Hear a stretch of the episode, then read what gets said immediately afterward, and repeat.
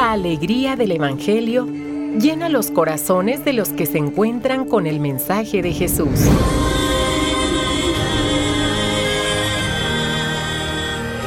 El Evangelio de hoy. El Evangelio de hoy. En voz de Monseñor Sigifredo Noriega Barceló. Escuchemos.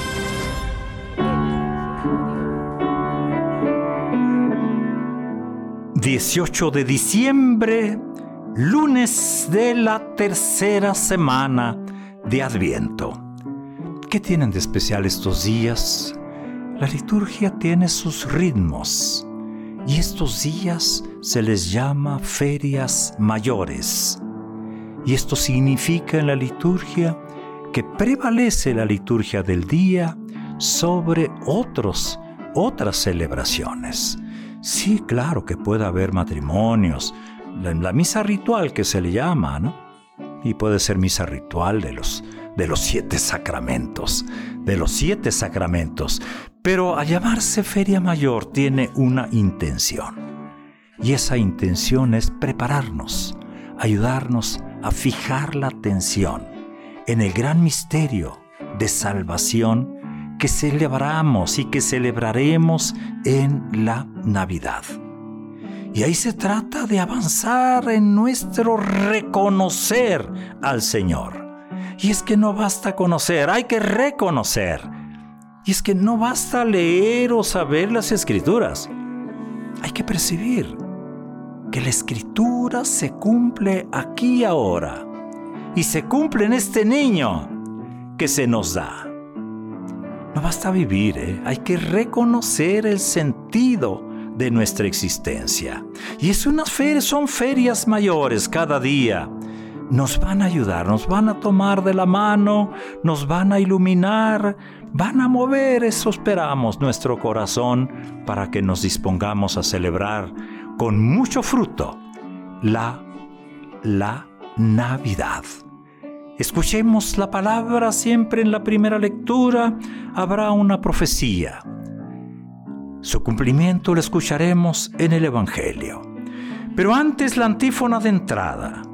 Vendrá Cristo nuestro Rey, el Cordero cuya venida fue anunciada por Juan. La primera lectura del libro del profeta Jeremías.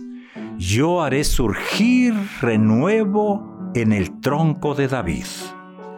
Profecía que se va a cumplir en el Evangelio que hoy escuchamos según San Mateo. Cristo vino al mundo de la siguiente manera. Estando María, su madre, desposada con José, y antes de que vivieran juntos, sucedió que ella, por obra del Espíritu Santo, estaba esperando un hijo. José, su esposo, que era hombre justo, no queriendo ponerla en evidencia, pensó dejarla en secreto. Mientras pensaba en estas cosas, un ángel del Señor le dijo en sueños, José, hijo de David, no dudes en recibir en tu casa a María tu esposa, porque ella ha concebido por obra del Espíritu Santo. Dará a luz un hijo y tú le pondrás el nombre de Jesús, porque él salvará a su pueblo de sus pecados. Todo esto sucedió para que se cumpliera lo que había dicho el Señor por boca del profeta Isaías. He aquí que la Virgen concebirá y dará a luz un hijo, a quien pondrán el nombre de Emmanuel, que quiere decir Dios con nosotros. Cuando José despertó de aquel sueño, hizo lo que le había mandado el ángel del Señor, y recibió a su esposa. Palabra del Señor. Mateo nos guía estos primeros días de las ferias mayores. Ya desde ayer, pues el día 17, aunque cayó en domingo, pero sin embargo es un evangelio, el del día 17 de San Mateo. Y hoy, pues, escuchamos sobre todo el papel de José. Es que Dios viene a salvarnos. La encarnación dice entrar en la vida, en la vida humana, entrar a hacerse hombre. Dice entrar a la historia, en la historia, para transformarla. Pues bien, el nacimiento de Jesús supone el comienzo de algo totalmente nuevo. Un comienzo que brota de la iniciativa gratuita de Dios y no del deseo humano. Sin embargo, Dios quiere contar con aquellos a quienes desea salvar. La narración del anuncio a José, pues se sirve de referencias, alusiones, motivos del Antiguo Testamento. Así el evangelista pone de relieve la identidad de Jesús. Dios, el Dios, con nosotros. Eso es lo que el texto nos está diciendo.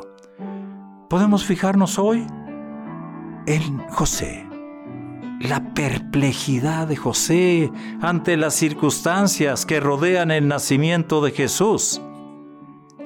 Y en su respuesta, es una respuesta de fe, totalmente de fe. Por eso José es modelo para nosotros.